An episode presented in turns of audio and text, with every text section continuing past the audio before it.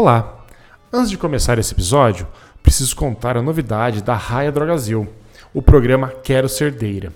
O Grupo RD está lançando o programa Quero Cerdeira na cidade de São Carlos, aqui no interior de São Paulo, que irá formar profissionais para atuarem nas iniciativas de dados da empresa. E como que funciona?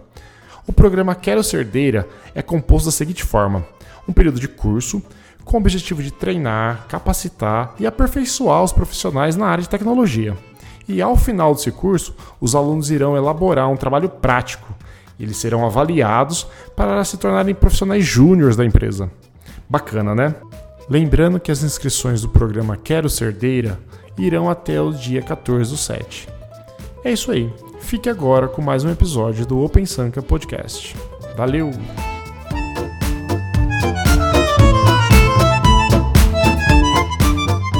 Capítulo 5 e aí? E aí, gostaram desse capítulo? Ah, eu, eu curti demais. Que é, pelo menos, tipo, ver é, o, o, a RFC aparecendo direitinho. Nossa, é, é, é, é, muito bom você trabalhar com a RFC. É, é, é, muito legal ver o processo de adicionar comentário. De, e, tipo, como ela, como ela explicou né, o processo, como que você tem que chegar nas pessoas para fazer, para pedir, né, esses comentários, quantas pessoas tem que ter, é, todo esse fluxo foi legal de explorar de novo e, e tipo é, é, sempre bom ver mais gente fazendo isso. Sim. Você, Mari, gostou? Muitos insights, Gost... poucos insights?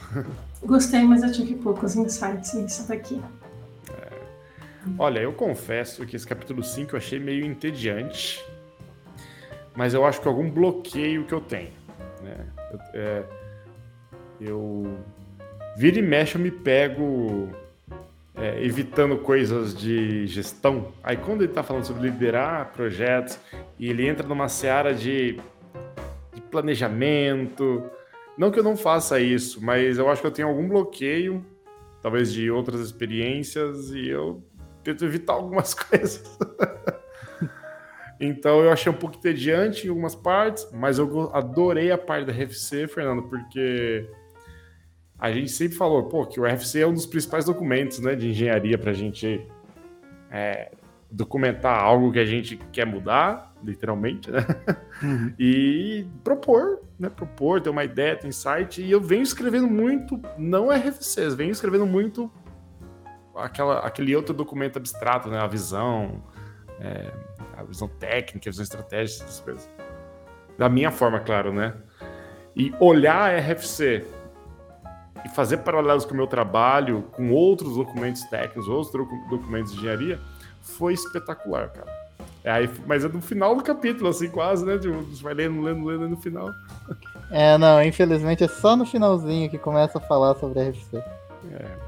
Mas no começo do, do capítulo ela, fala, ela, traz muito a questão de. Ela fala assim, eu vou te guiar em como liderar um projeto grande. Então, meu, é, precisa se organizar, para você splitar o trabalho, para você pegar os problemas e talvez quebrar em problemas menores e construir um modelo mental. E essa parte do modelo mental, nossa, gente, como eu, eu gostei.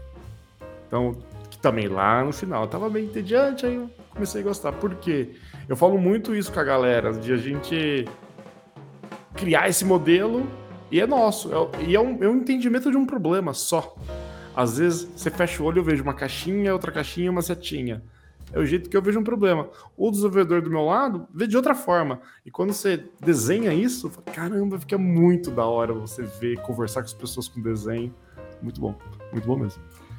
É, eu, eu acho que também está para o final as minhas anotações. Ela fala quando o problema é muito grande, procurar dar o primeiro passo, que seria escrever uma documentação com o um mínimo, uhum. e tentar falar com alguém, desenhar uma imagem, aí uhum. para criar o documento e sair descrevendo para as outras pessoas e não ter medo de falar, olha, eu sou novo nisso, então me diga se eu entendi errado. Começar, assim, o projeto é muito grande, começar com essa documentação e conversando com as pessoas para poder ter a visão. E Mari, nossa, isso funciona muito, muito, muito. Eu tô, eu tô descobrindo algumas coisas aqui internamente no PagSeguro para resolver um problema de negócio. Então tem que falar com o time, entender uma parte, falar com o time, entender uma parte. E é um monte de conhecimento que está espalhado naturalmente, né? Em diversas unidades de negócio. Aí eu comecei a escrever um documentão assim, o que e escrevi, começou com o título: O que eu sei sobre esse problema? Sei isso, sei isso, não sei isso, sei isso, sei isso, sei isso. E não sei o que eu não sei. Aí eu comecei a compartilhar isso. Depois, claro, tudo isso lendo o livro, tá? Foi tipo, não, foi coisa recente. Aí a galera começou a colaborar com esse documento. Aí eu corri lá em cima do documento e escrevi assim, coloquei uma tarjona amarela, falei, esse documento está em progresso, tá? não é nada oficial, é apenas um, um, resumo de tudo que estamos aprendendo sobre esse problema. A galera adorou esse tipo de, de, de visão, tipo, e olhar e falar, pô, verdade, falta isso. Aí a galera vai, pô, mas também tem essa dúvida? Já vou responder essa dúvida aqui, ó. Escrevia, tá, tá, tá. Era um, é um documento no Confluence, né? Podia ser um, um Word, qualquer, um Notion, qualquer coisa. Era um documentinho, uma página. Muito, muito legal. Aí todo mundo nem sabia como isso funcionava. Eu fiz um desenho, caixinha amarela, liga na caixinha azul, liga na caixinha verde, quatro setinhas. Tudo, não, então é assim que é o fluxo. É, gente, assim, tava na minha cabeça, você tira da cabeça, coloca ali e todo mundo faz. Hum, nossa. Muito bom, viu? Tá sendo uma experiência incrível ter a oportunidade de trabalhar e aplicar as coisas desse livro.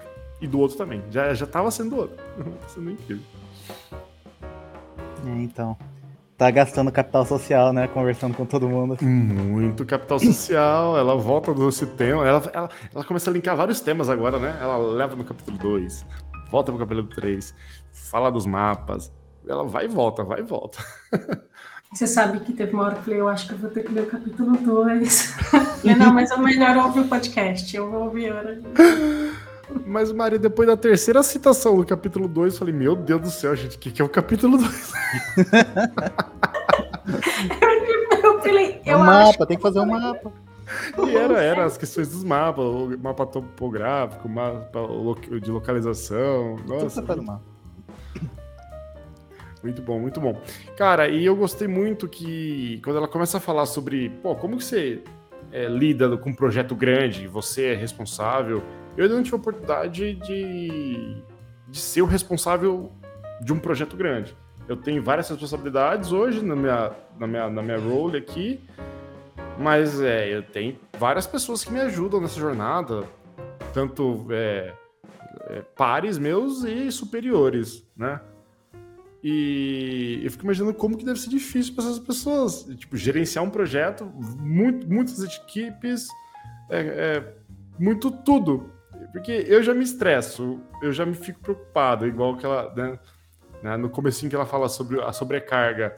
Às vezes com um ou dois domínios, e envolvendo ali dois ou três times, já, já fico preocupado. E vejo pessoas liderando projetos com 20 times e 15 times, é, produtos gigantes. Falei, meu Deus, como que esse povo consegue? Eu tô, eu tô cada vez mais impressionado com esse tipo de gente ultimamente.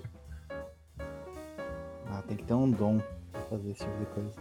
É, tem. Eu não sei se é dom. Pode falar. Não, você, pode falar. Não, eu não sei se é dom.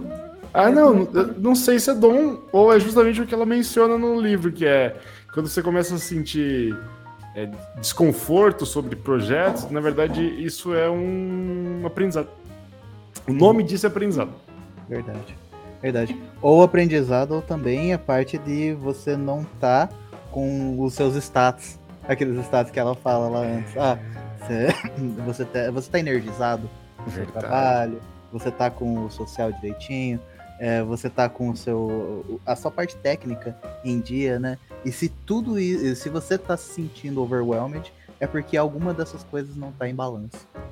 É. Volta no dashboard do game lá, né? Volta no dashboard. Pois é. Muito bom.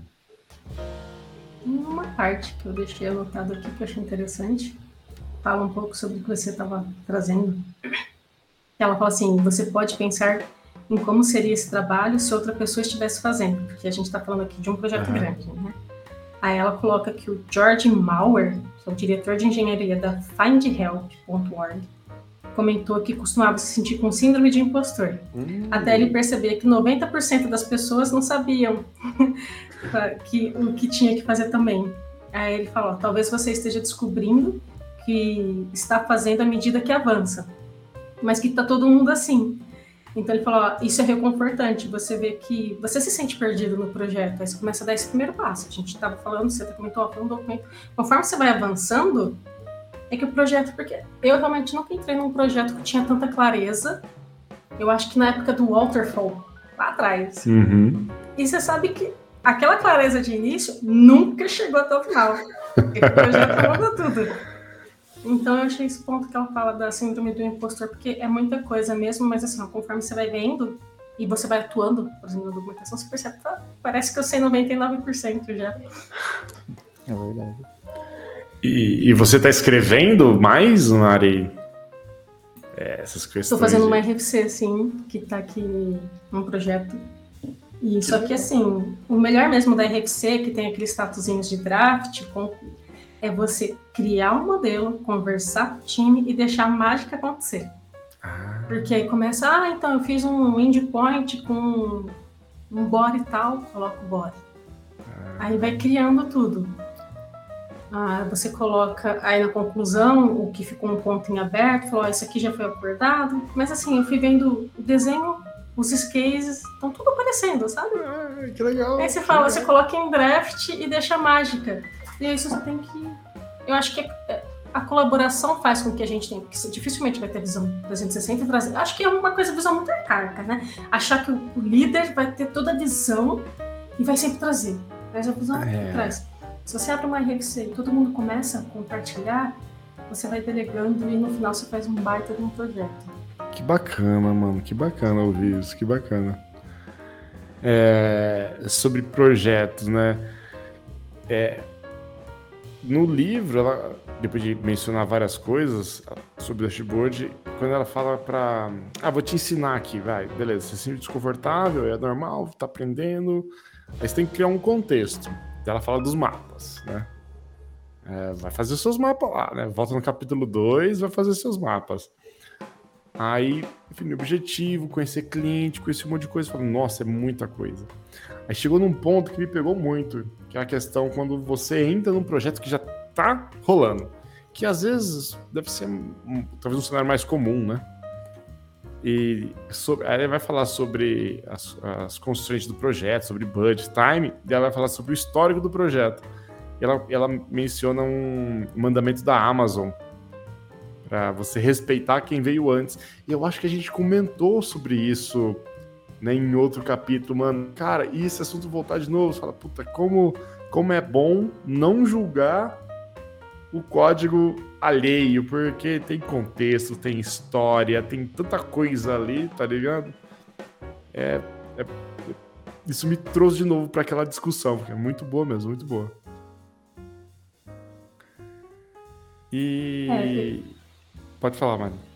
Não, eu ia falar, tem um código que eu vi que foi crescendo, quase pode virar um monolito aqui, mas a gente está uhum. tomando cuidado. E aí você fala, mas por que, foi feito dessa forma? Gente, é só chegar no GitHub, ver o primeiro commit, em 2016, é. olha esse produto, como tá ótimo. Teve empresa que o produto não durava um ano, tinha que ser refactorado inteiro, criado um novo. Então você aprende a respeitar todo um produto que hoje é um core praticamente, sabe, da empresa. É. E é isso que entra no respeitar. Aí tá na dúvida, vê lá de quando é um commit, se você vê que é algo antigo e que consegue ter estruturas e escalar hum. até hoje e tudo mais, é maravilhoso. Sim. Ela chega na parte do kickoff, né? Da... Pô, beleza, você juntou esse monte de dados, você criou uma estrutura do projeto, ela até mostra lá uma técnica de gestão de projetos. Eu não fui a fundo, não cliquei nos links, não, não li ainda esses artigos sobre matriz de responsabilidade, umas coisas lá, que são interessantes para você estruturar o projeto na estimativa. A gente meio que acaba fazendo isso no nosso cotidiano quando um gerente, um coordenador traz alguma coisa para a gente, oh, estima essa demanda, etc. E ela faz o kickoff, né? Ela fala, pô, e cara, que cerimônia massa, né? Porque você, não, preciso começar a dar start nisso. Então, vou mostrar tudo que, eu, tudo que eu reuni de entendimento desse problema e tá aqui o projeto. Já foi validado, já todo mundo tá sabendo, pô, é só começar. E parece dar um friozinho na barriga, né? Pô, é o kickoff, amanhã o projeto começa, né?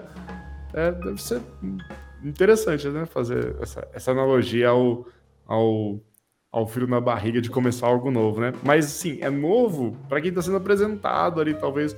Mas às vezes a pessoa está fazendo o discovery desse problema já há três meses, quatro meses, né? Pois é. Tá trabalhando na RFC, RFC já há um, praticamente seis meses, várias Exato. mãos ali. Exato. E aí o que falou, ah não, agora finalmente eu vou conseguir colocar isso em prática. Às vezes é, tem, tem aquele negócio, aquele frio na barriga de fazer algo novo, mas também tem aquele negócio, nossa, até que enfim. Tipo, é como se tivesse saído ali toda, toda a tristeza desses meses, né? É. É. é. Só que aí o projeto começa. Aí começa. É. Aí o projeto começa. E aí um dia acho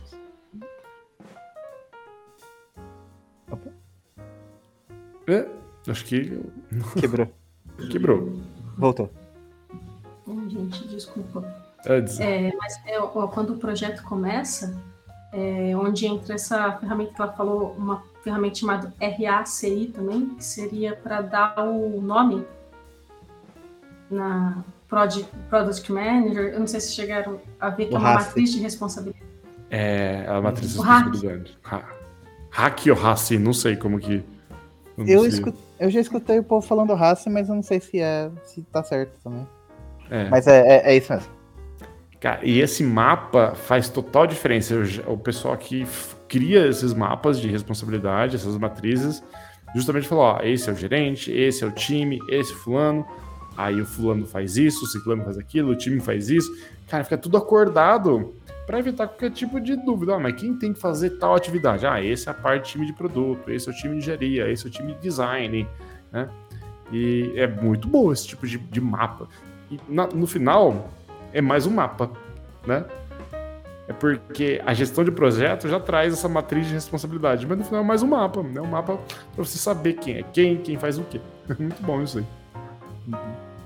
É, no final das contas, a gente tem vários mapas aí, mapa de pessoas, né, com as responsabilidades, o mapa do código, com é, o é, praticamente de quais, é, de onde que tá saindo esse dado, tá saindo daquele time, tem que fazer quadradinho, tá ligando com o nosso time, tá indo para outro time. Então, tipo, são todos esses mapinhas aí que a gente acaba fazendo. Já, já tava fazendo antes, né? Mesmo como Sim. RFC, é um mapa também pra gente é chegar numa, numa feature. Então tudo pode se resumir aquela Sim. parte do capítulo. Sim. E nessa, nessa parte do, do capítulo, eu falei episódio, não sei porquê, ela, ela, ela põe uns bullets assim, ela divide, né, essa questão de você. Eu não sei como ficou em português, né? Guiar o projeto, é liderar o projeto? Porque driving the project. The driving, né? Acho que é... é dirigindo, né? Mas é, é né? Aí sobre explorar, né? O que você faz, a comunicação com times diferentes. Aí tem essa parte de, de esclarecer, acho que clarifying ficou esclarecer, imagino, né? E entra nesse ponto do, de desenhar. Aí fala, ah, beleza, tá aqui o modelo mental que você tem que fazer, dá nome às coisas, ela menciona o DDD, pô, e dar nome às coisas é muito bom, é muito importante, pra todo mundo falar a mesma coisa. A pior coisa é você entrar num projeto e cada um chama de um jeito, não sei se vocês já passaram por isso, assim. Olha, é o projeto X. Fala, ah, beleza, você vai falar com o time, ah, projeto Y você assim. Tá. Mas aí no código do projeto Y não tá escrito Y, tá escrito Z. Uhum. Porque, porque o produto mudou de nome, porque por vários contextos históricos foi se dando nomes esquisitos, né? E ela traz essa questão do, da linguagem ubíqua novamente do, DDD, que como é importante dar nomes bons, né, mano? Não sei se vocês têm essa percepção também. Sim. Na, na última empresa que eu trabalhei, todos os nomes não eram relacionados à funcionalidade, mas sim era nome engraçadinho. Ah, olha, o nome da empresa é X, então esse daqui vai ser o Xandão.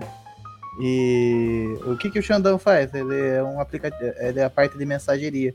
Ah, nossa, que coisa, né? O que, que tem em relação? Nada. foi, foi engraçado na hora. E é. aí, nossa, é, eu e o eu, eu e o, o, VP lá, a gente tava conversando sobre os projetos e falando, não, mas isso aqui não faz sentido. Quem que, quem que desistiu fazer? Ah, isso daí foi todos os devs, né, na época. Ah, não, não tinha gente de projeto, né? Não, não tinha ninguém gerenciando esse projeto. É, é engraçado. Verdade, os nomes engraçadinhos é, são importantes em algum momento da carreira de todo mundo. Uhum. Mas eu acho que em algum momento você vai pensar, o nome engraçadinho não é tão é, bom assim ou importante. Ah, eu já dei, não vou ser hipócrita, eu já dei nome Nossa, engraçadinho. já dei pra, vários. Pra projeto, apelidinho para projeto. Ah, mas hoje eu não, não tenho mais coragem de fazer isso hoje em dia, não. Ah, eu, o, o, problema, tipo, não é no momento com o seu time, mas o problema é, sei lá, dois anos, daqui a dois anos. Você tem um time inteiro novo, de produto, de é. Ah, a gente quer saber de onde tá vindo esses dados. Ah, tá vindo do Xandão. É. A pessoa escuta o nome e fala: Hã? Que? Como assim? O que, que, o que, que faz isso? De repente soa não profissional, né? De repente soa não profissional. Lembra do outro livro que ele falava bastante sobre isso, né? Você imagina pessoas se formando e dando o seu melhor, e aí tem aqueles Git, quando você vai se candidatar numa empresa, tem um Git gigante com DDD, com Martin Flower, tudo controlado, com esqueci quem fez. Ah, o, o Uncle Bob. Aí você uhum. fala, eu sei lá, Xandão, sei lá. Fala, meu Deus, o processo seletivo gigante para chegar no sistema aqui. É... E o Redmi é um GIF. Um meme. Ah, é. Eu peço desculpa pro André do passado, já fiz isso e eu não faço mais hoje. Não fiz muito, não. pouquíssimas vezes. É, aí seguindo o capítulo, entra na o quê? Que vocês adoraram? Na RFC. Uhul.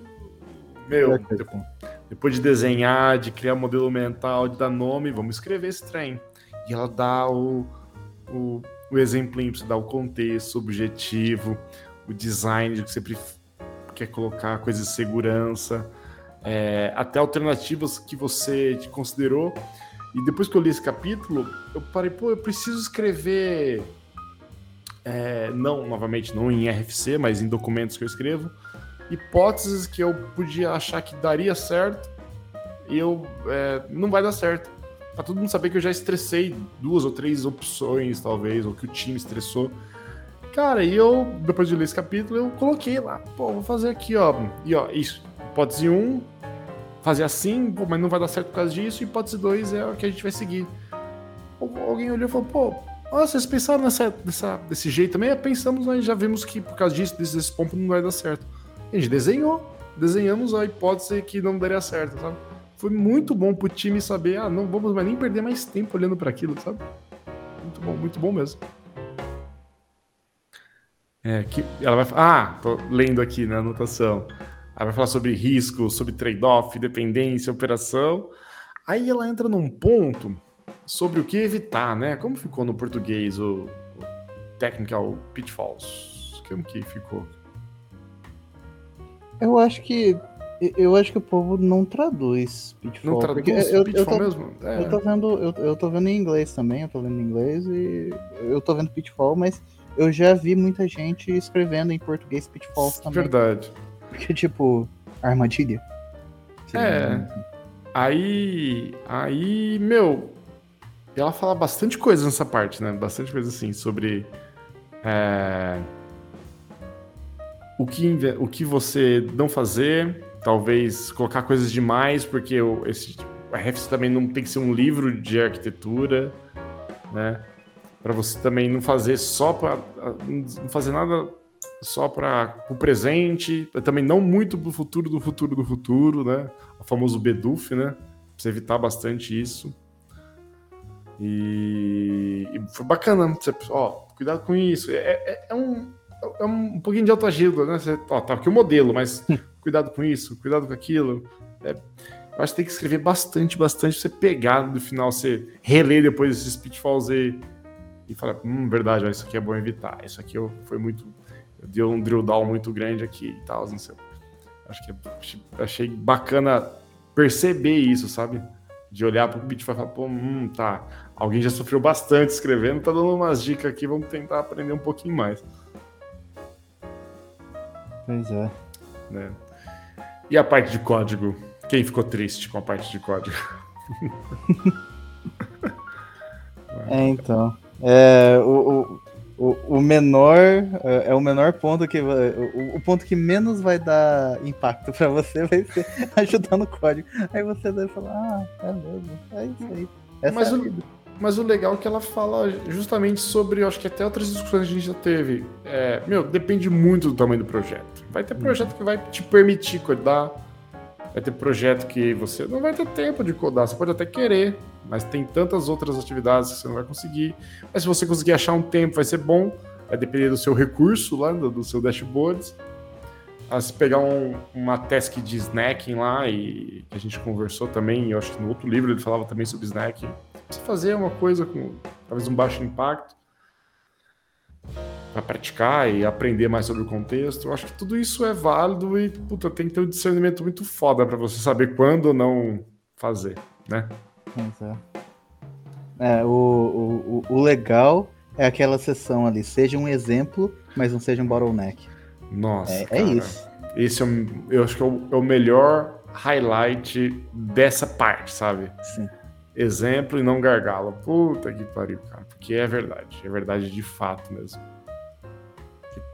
É porque de fato tem gente que quer ser herói, né? Então. Uhum. Aí vira gargalo e pode dar, trazer vários problemas pro projeto. Então, exemplo não gargalo, pô, eu vou ter que colocar um adesivo na parede aí para sempre ler. Acordar e ler essa frase, porque virar um mantra mesmo, tá ligado? Sim, sim. Ah, é, no final das contas, acho que é, é, é o caminho de, de, de todo sênior mesmo. Mesmo quando você não tá indo pra staff. Mas, é, mesmo quando você só tá pensando em ser um sênior, você vai estar tá fazendo trabalho que vai ser o exemplo. Então, tipo, se você, você tem que sempre mirar nisso, né? Você tem que Sim. sempre mirar com que o seu, o seu código ou o seu trabalho seja o exemplo para todo, para todo o resto do time. Mesmo que você não esteja em uma posição de liderança, que você está liderando em termos, de, termos técnicos. De fato. Que, novamente, né?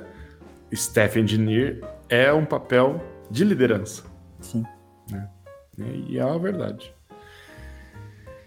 Ela fala sobre comunicação, né, novamente, de quão importante que é, e isso é bom, sobre construir relacionamentos, né, capital, capital como que é? Capital social, capital político? Uhum. Como que é, perdão? Social e é, político. Capital social. Capital social, né? É... E... e depois ela finaliza com a parte de navegação, né? Navigating Cara, e essa é a parte onde você fala, beleza, vai ter obstáculo, você vai ter que aprender, com cada obstáculo vai ser um aprendizado e como contornar, como pular, né? Como é, corrigir rota.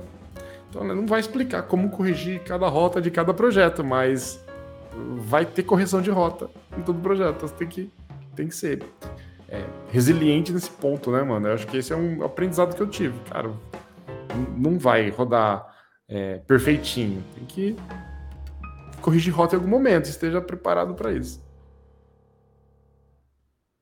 Né? Tem um, um, termo que ela usa que eu nunca tinha ouvido falar, eu não sei hum. se vocês já tinham, que é o da melancia. Projeto Melancia. Que... É, não, não tinha. Não, ela falou assim, ela fala assim, você já deve ter ouvido ah, sobre o projeto Melancia, que é o Walter Mello, uma coisa assim. Uhum. Por fora tá tudo verdinho, com, com os prazos e tudo, mas por dentro tá tudo vermelho. Ah. É uso esse termo. E eu falei, gente, eu nunca tinha ouvido falar isso, fala o projeto Melancia. Fora, eu tô lembrando agora. Eu tô lembrando é. agora, muito bom, verdade. Mas por dentro é vermelho. Falei, nossa. Projeto Melancia, verdade, verdade. Não tinha lembrado, não tinha feito nenhuma anotação sobre isso, tinha passado batido aqui agora. Muito bom, verdade, Mari, nossa. É, já vi bastante Projeto Melancia por aí já. Nossa, ficou. muito bom, muito bom.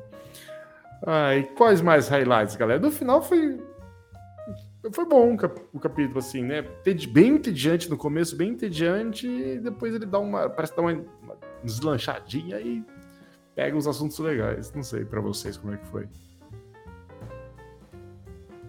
Ah, eu acabei concordando. É, o, o final é, é legal, ele deslancha bem. É que eu, eu, eu gostei de, de ver a parte também de projetos e como que você começa as coisas. Hum. É, mas é, realmente o, o, final eu acho que talvez seja um gancho muito bom para o próximo capítulo, né? Porque no final das contas acaba falando, olha, como que você navega problema?